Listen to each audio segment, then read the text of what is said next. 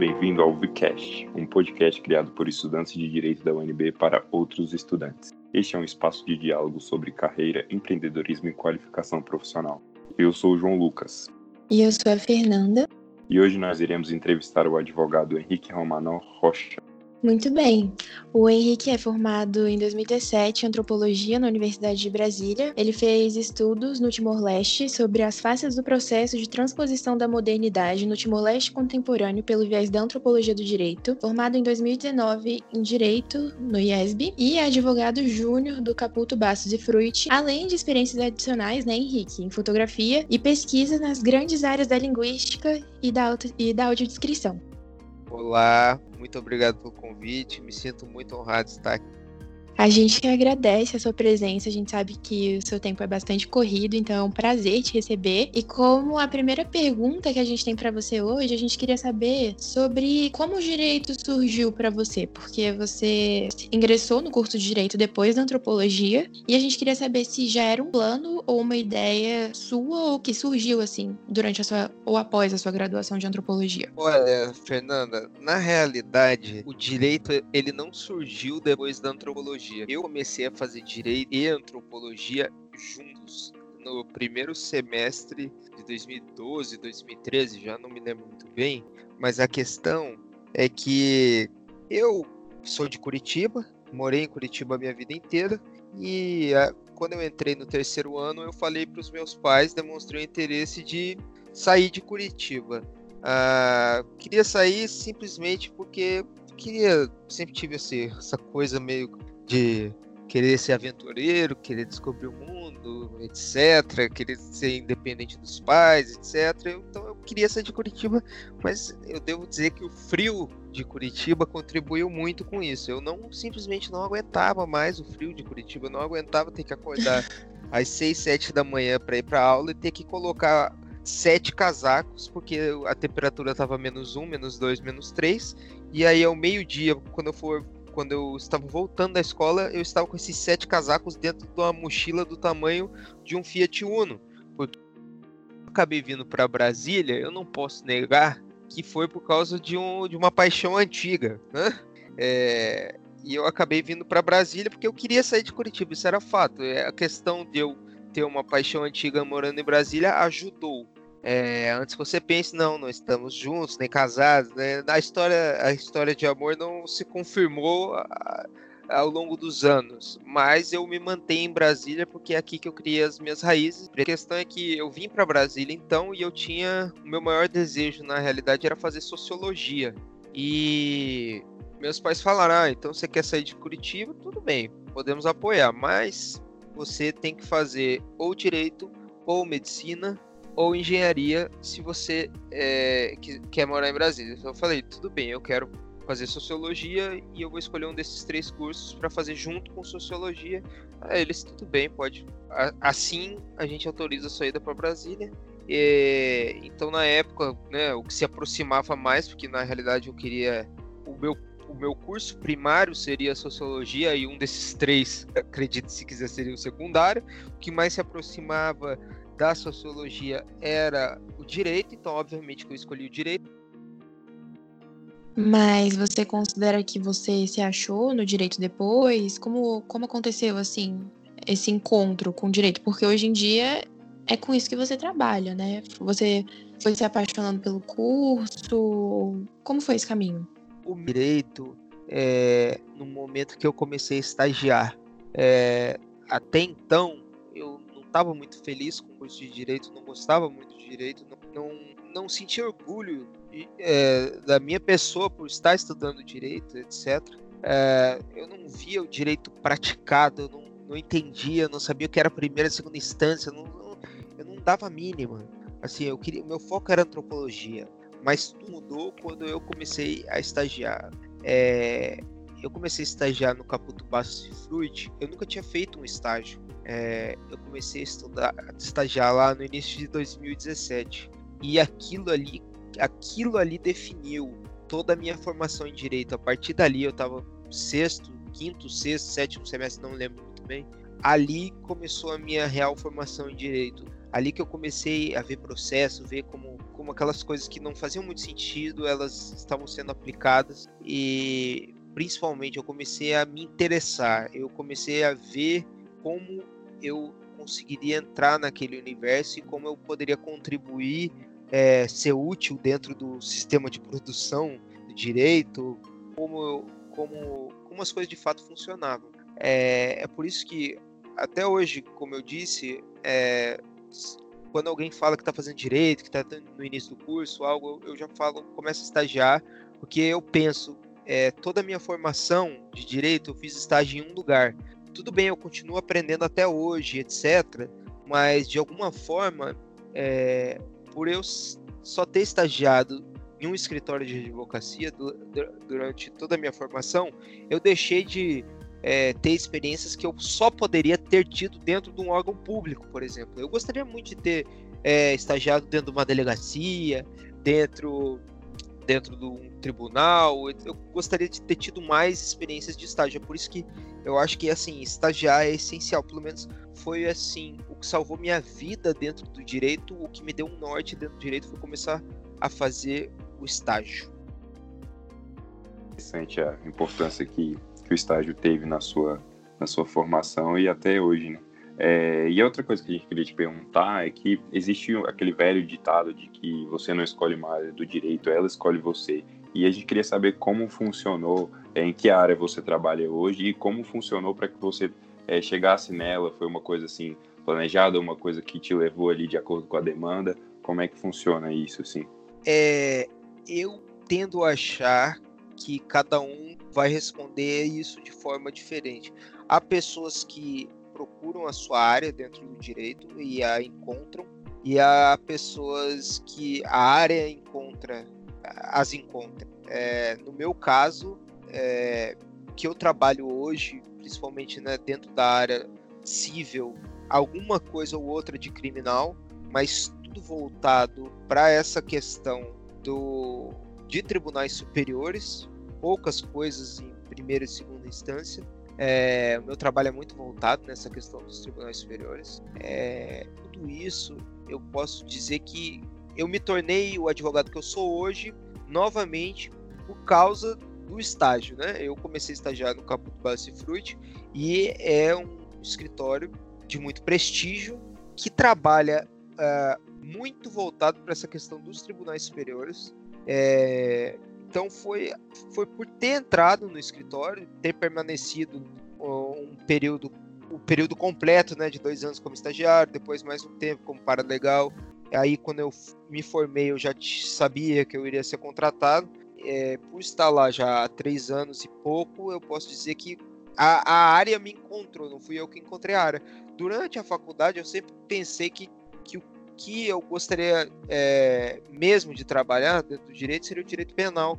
Mas na realidade, é, hoje eu vejo que o pouco que eu trabalho de direito penal na, dentro de tribunais superiores é basta, entende? Eu me sinto bem nessa área e assim é um universo. Por mais que a área tenha me encontrado e eu tento, eu venho trabalhando com esses três anos sem parar, é, eu tenho muito que aprender e isso é, realmente eu eu estagiei e trabalho no mesmo lugar e foi o único estágio que eu tive durante a formação.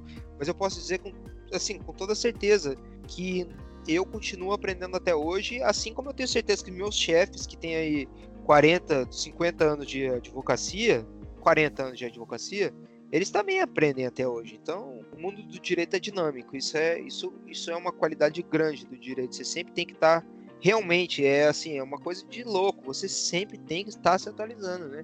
É questão de semanas, às vezes, o entendimento muda e você tem que se atualizar sobre um tema que você tinha dominado três semanas atrás, por exemplo, e de repente é, é, não é mais bem aquilo. Houve alterações e você tem que você tem que atualizar-se. Certíssimo. E você então disse que estagi, é, estagiou no escritório em que você advoga hoje. É, eu queria saber um pouquinho de como foi esse processo de transição para você, de estagiário para advogado. Você passou um tempo como paralegal também, né? E quais competências que você acredita que te permitiram ter conseguido ser realmente efetivado, etc. quando eu cheguei no escritório, eu vi que eu estava muito atrás dos outros estagiários. Apesar de olhar para trás hoje e perceber que dentre os, os 30 estagiários que, que, que eu dividi sala, é, nesses, três, nesses dois anos e meio que eu fiquei uh, no Caputo Bacifruit uh, antes de me tornar advogado, eu fui o único que foi contratado no fim das contas. E quando eu cheguei, é, eu notei que eu estava atrás de todo mundo na questão de entender, conhecer o direito e é, conhecer o mundo do direito, de me interessar pelos julgados do STF, do STJ. Eu juro para você, até 2000, até o meu sexto ano da faculdade, eu acho, eu tinha certeza que, olha o nível, gente. Eu tinha certeza que o prédio do Ministério da Justiça, ali do lado do, do Congresso Nacional, eu tinha certeza que ele era o STJ.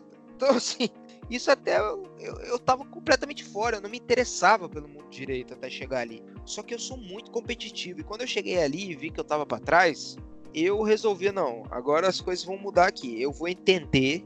É, eu, eu percebi que eu tinha que entender como o escritório funcionava.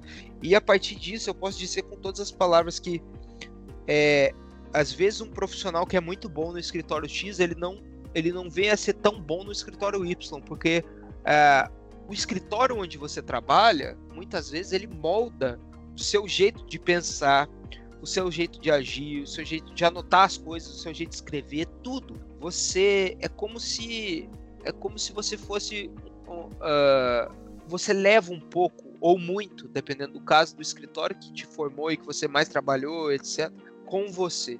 Então, quando eu cheguei ali, eu percebi que aquilo era um mundo completamente novo, que eu estava para trás e isso não podia acontecer, e que eu tinha muito prejuízo para correr atrás. É, eu entendi mais ou menos como funcionava, é, entendi é, as coisas que eu tinha que fazer e aprendi a, a fazer essas coisas, por exemplo, movimentação processual, é, atualização de tabela, de processos, diligências externas, eu, eu comecei a fazer isso de uma forma otimizada, eu aprendi a fazer isso rápido, com uh, eficiência, e eu sempre procurei é, olhar minhas tarefas pelo menos duas vezes para ter certeza que eu nunca perdi nada. É, e a partir do tempo, eu, eu percebi que, como eu estava muito rápido, estava aprendendo as coisas muito rápido, eu comecei a ficar uh, bom uh, muito, muito tempo sem fazer nada no escritório. Aí que me deu o clique, olha, eu preciso fazer alguma coisa. E aí que, que eu comecei a fazer? Comecei a correr atrás de serviço. Comecei a encontrar coisas que eram para daqui meses e que eu já podia começar a fazer agora. Então eu ia e falava com todos os chefes: chefe, o que, que eu posso fazer agora? Estou fazendo nada. Ah, não sei o que, não sei o que, tem uma coisa para resolver num banco, é, coisa do escritório, é, uma papelada lá na OAB, não sei o que, sabe? Umas coisas que geralmente quem fazia era uma pessoa do administrativo do escritório.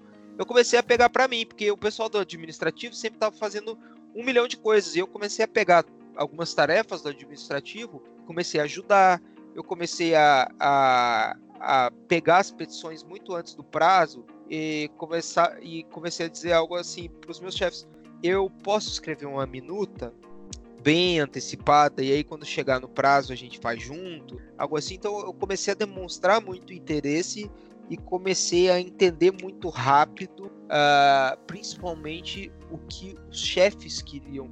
Não era simplesmente uma questão de os nossos chefes pedem uma coisa, é, geral a gente procura entender o que eles querem. Então muito do sucesso da sua relação com seu chefe é, é, é, uma coisa meio da tradução mesmo. É você, é, é como dizem, é, é, é, olhar além do que ele está pedindo, sabe? Que sempre que o que a pessoa está pedindo, você, por mais que as palavras sejam as mesmas, às vezes ela está querendo um pouco mais que aquilo. Então, eu sempre tive essa questão uh, de entender e observar as pessoas e, e, eu utilizei muito isso ao meu favor de entender o que realmente meus chefes precisavam. Então, com o tempo eles não eles passaram eles não precisavam me pedir algo duas vezes que estava resolvido. Eu me inspirei muito em alguns estagiários mais velhos que eu me inspiro até hoje, mas me inspirei muito como estagiário de como fazer as coisas, como ter noção, como ser organizado, etc. Então eu, é, foi muito importante para mim, mas assim é, eu cheguei num lugar totalmente desconhecido e eu observei aquele lugar e pensei, olha, eu não sei se eu vou ser contratado. Na época não diziam nada, não tinha, não tinha vaga nem possibilidade, mas eu pensei, eu vou, eu vou, eu vou sair. Se eu, se eu sair desse escritório um dia, eu pensei comigo, eu vou sair e eu posso dizer que eu fiz um serviço para pelo menos todos os advogados que estão aqui dentro. E todos os advogados que estão aqui dentro vão lembrar é, com carinho de mim porque eu entreguei um bom trabalho. É isso que eu pensei. Minha questão nem era ser contratado ou não, minha questão era, acima de tudo, fazer um bom trabalho. E, e eu realmente é, trabalhei para todos os advogados, né? Geralmente os escritórios são trabalhados em equipe, e apesar de você ser estagiário de uma equipe ou de outra, é, eu estimulo muito que você corra atrás das outras equipes também, na medida do possível. Não passe em cima de ninguém, isso não é legal, mas sempre procure ajudar. Ajudar é a palavra, não ajudar sem se intrometer, sabe? Sempre perguntar, fulano tá precisando de ajuda? Ah, tô fazendo uma petição e tenho outra petição para entregar amanhã, ah, posso escrevendo essa outra petição para você? Ou ah, tem que fazer uma diligência lá no tribunal? Ah, eu posso ir para você? É, sabe, é, é proatividade. Eu acho que proatividade é a palavra. E como eu, com o tempo, me tornei o estagiário mais, mais velho do lugar, assim, com mais tempo de casa, digamos, né?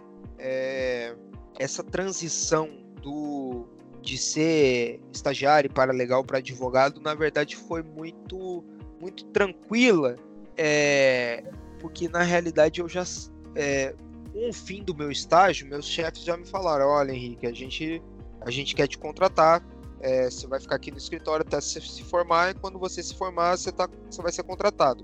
É, mesmo como paralegal, eu continuei na sala dos estagiários, o que eu nunca considerei um demérito nem nada do gênero. É, eu até prefiro, porque eu, como paralegal, é, eu tinha contato direto com os estagiários, então eu já coordenava é, trabalhos e ações, etc., com os estagiários que respondiam diretamente aos meus chefes. Então, é, eu já era mais ou menos o líder da equipe como estagiário, como paralegal já houve essa diferenciação, afinal eu subi um degrau né, na hierarquia, por pior que seja falar isso, mas é a realidade, é um mundo corporativo, corporativo bem-vindo. É, e eu já sempre de maneira participante é, já comecei a, a, a pedir coisas para os estagiários mais, mais novos, etc. Então, é, quando, quando se questiona qual foi a mudança, a mudança foi que eu comecei a me ver como alguém que de fato podia. Eu nunca tive pessoas é, que eu está é, que eu pudesse pedir trabalho, né? Nunca tive essa questão hierárquica dentro do ambiente de trabalho. Então isso mudou e eu sempre tento trabalhar de uma maneira é, para manter uma boa convivência com essas pessoas e também é, aprender com elas e ensinar o que eu sei para elas. É, e isso uh, foi uma coisa meio estranha no início, continua sendo estranha, porque é, em geral os meus estagiários têm dois ou três ou quatro anos a menos que eu, então eu nos considero assim da mesma geração, mas o que cresce, o que cresceu mesmo foi o nível de responsabilidade, né? Essa questão de você fazer os protocolos com a sua assinatura, você achar a tese, você escrever, você ter que você ter que incorporar, né? Porque afinal você é um advogado, então é um pouco desafiador, mas é uma coisa que eu não tenho vergonha na vida, eu nunca tive vergonha de é, pedir ajuda. Então, até hoje eu não tenho vergonha. É, eu sei que daqui 30 anos, se eu ainda for advogado, se eu ainda é, estiver exercendo a profissão, eu não vou ter vergonha de pedir ajuda, seja para pessoas mais velhas, mais novas. Não, não é essa questão. Eu, eu, eu posso garantir para vocês que é, não importa a idade do advogado, todo advogado tem dúvida.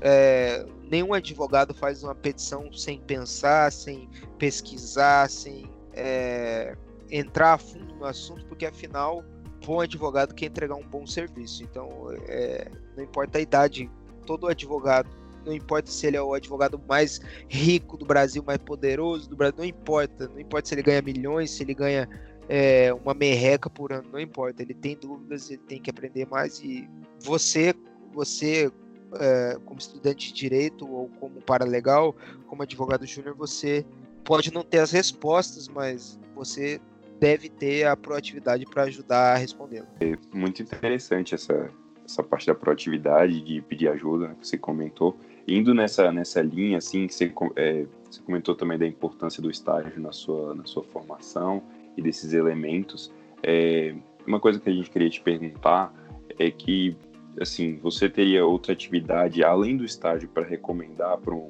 um estudante que está escutando a gente aqui, assim, uma coisa relevante para ele investir o tempo dele que possa é, somar no, na carreira dele, no, na própria graduação também? Primeiro tem que pensar realmente o que ele quer dentro do direito, porque tem essas pessoas sortudas, sabe? Eu, eu entrei no direito, eu não sabia o que eu seria, eu não sabia se eu me tornaria juiz um dia, se eu me tornaria procurador, se eu me tornaria defensor, eu, não, eu nunca tive essas respostas. Para quem nunca teve essas respostas, eu digo que a principal coisa é estagiar, é botar a, a botar pé no chão e ir estagiar todos os dias e mudar os locais do estágio, eu acho que esse é o melhor início. Fazer um bom estágio. Agora, para a pessoa que sabe, quando ela entra no curso de direito, ela já sabe: ah, eu quero concurso, ah, eu quero virar juiz, eu quero, quero ser presidente da república, não sei. Essa pessoa que entra já tendo uma visão de como ela quer utilizar o direito no futuro, essa pessoa ela tem, é, eu acho que ela, ela tem que entender o universo para que ela ao, ao qual ela, ela quer se dirigir. E entendendo esse universo, ela tem que basicamente usufruir da, daquilo que ela que lhe é acessível. Por exemplo, é, parece clichê falar isso, mas é muito importante é, para o estudante de direito que quer advogar, por exemplo, que ele compareça em sessões, que ele saiba nome do servidor da vara, que ele saiba tratar bem as pessoas, uh, no ambiente do fórum, no ambiente é, da secretaria, do cartório, é, é, é, é extremamente importante para o advogado, parece besteira, mas é extremamente importante para o advogado hoje saber onde é que fica a vara tal, onde é que fica o tribunal tal, qual o nome do servidor da vara, é, é, sabe, são coisas pequenas, mas o, o, trato, né, isso está mudando um pouco essa questão da, do desenvolvimento tecnológico, da, da, questão do PJE, etc. Mas ah, eu estou aqui falando em, Estamos aqui em 2020, eu ainda digo que é de suma importância você saber o nome dos assessores e etc, para você tratar essas pessoas como elas devem ser tratadas e, e saber se localizar fisicamente, porque até hoje a gente tem protocolos físicos, até hoje a gente tem é, esse relacionamento com, com as pessoas dentro do, das varas, das turmas, etc. É, eu acho que a, a, pessoa tem que saber se localizar, tem que saber o que quer e a partir do que quer tem que buscar é, informação, infor, diferentes informações sobre como chegar nesse caminho. É, eu posso dizer que eu, quando comecei a estagiar, vi que o que eu queria era ser advogado. Dentro do que eu queria, eu vi que o que me tornava, que, que eu tinha de diferencial perante os outros colegas, ou algo, uma, uma das minhas maiores qualidades era a minha é, grande facilidade em me relacionar com as pessoas e não ter vergonha de pedir ajuda e de, de ajudar e, e de e simplesmente ter um pouco de cara de pau, sabe? De chegar na, na, na vara e encontrar um servidor que está num, num, dia um pouco ruim e pedir ajuda para aquela pessoa e, e conseguir a, a, informação como ela deve ser, ser dada e etc. Eu vi que, que dentro da minha história eu posso dizer que o que me trouxe até aqui, que eu considero sinceramente, dado a, a, a, o mercado de trabalho, a questão do mercado de trabalho não está fácil, é, eu considero a minha história assim dentro é, se você olhar por tudo que eu passei, as áreas que eu passei, o quanto eu estudei para uma área ou outra, o quanto eu me dediquei, eu, eu considero a minha história de sucesso é, dentro da medida do possível. Mas eu acho que cada um, cada um é, é, muito difícil responder isso. Eu acho que cada um é cada um e, e dentro do que a pessoa vislumbra, ela tem que seguir os passos. E, e se a pessoa não vislumbra nada, ela tem que ela ela tá perdida, ela tem que garantir o máximo de experiência que ela puder, porque ela tem que se achar. E dentro do escritório de advocacia eu me achei como advogado. E vi que dentro da área do direito a única coisa que eu seria de fato é advogado. Então, É, então, a gente já tá chegando no fim da entrevista, mas a gente sempre costuma, para fechar mesmo, perguntar alguma indicação assim de livro, série ou filme que você tenha que você acha assim que todo mundo tem que ler, tem que ver uma vez na vida, especialmente o estudante de direito. Então, o que que você tem pra gente hoje, Henrique? Olha, os estudantes de direito que me desculpem, mas é, séries como Suits e How to Get Away with Murder são séries ruins, gente. Aquilo não retrata a realidade do, do direito, principalmente do direito dentro do Brasil e, e, nem nos Estados Unidos, imagina no Brasil, isso que eu quis dizer. É, eu acho que o estudante de direito ele tem que ler literatura. É, já lê peça demais, já lê é, lei demais, já vai muito, tem muita aula. A gente acaba, com todo respeito dentro da Universidade de Direito, se fechando para um mundo muito quadrado. Eu acho que o estudante de direito hoje ele tem que ler, é, ele tem que ler literatura. É, não à tarde, quando você está trabalhando, não, mas antes de deitar, ou ao acordar, ou nos fins de semana, para lembrar que a vida é muito mais que aquele quadradinho que as leis nos colocam e que o universo do direito, com seus ritos, com seus trajes, com suas falas e etc., nos colocam. É, então, eu vou sugerir aqui algo muito diferente para o estudante de direito, justamente é, dar um giro de 180 graus eu sugiro um livro chamado This Earth of Mankind. Foi escrito por um, um escritor, é um romance indonésio que se passa no fim do período colonial holandês na Indonésia. É, é, esse livro foi escrito por um, um autor chamado Pramodya Ananta Tower. Ele escreveu é, esses livros quando ele estava preso durante a ditadura indonésia. É, que anos depois veio ocasionar aí milhões e milhares de mortes é, de pessoas que, é, entre aspas, eram comunistas e a dominação de, de povos e etc.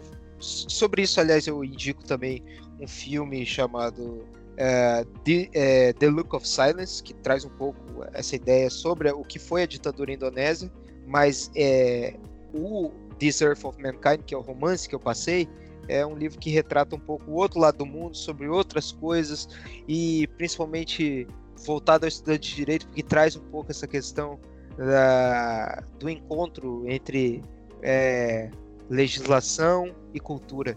Eu acho isso muito interessante no momento e a gente tem que sair e procurar sair um pouco dessa caixinha que os direitos constantemente buscam nos colocar. É isso. Henrique, foi um prazer enorme te entrevistar hoje, ter essa conversa com você. É, adorei a indicação, vou dar uma chance com certeza. E é isso, muito obrigada. De nada, foi um prazer. Pelo tempo, pela, pelos ensinamentos é, passados, por, por, compartilhar sua experiência com a gente. É, obrigado. Acho que vai ser muito, muito importante para os estudantes que escutaram essa, essa conversa. É, não se é desesperem. Não, o meu, meu recado final para os estudantes é não se desesperem, gente, não se desesperem. É, o que não dá para ficar é, é, assim, ficar parado não te leva a lugar nenhum. Então começa a andar, começa a estudar, começa a estagiar, vai fazer as coisas, vai descobrir o direito é muito maior do que parece. Então assim, tem coisa para fazer. Só não fica parado. Muito bom. É isso, gente. Sigam a gente no Instagram, projeto.vínculo. E a nossa página no Facebook é Projeto Vínculo. É isso por hoje. Obrigado. Boa noite. Muito obrigado, valeu.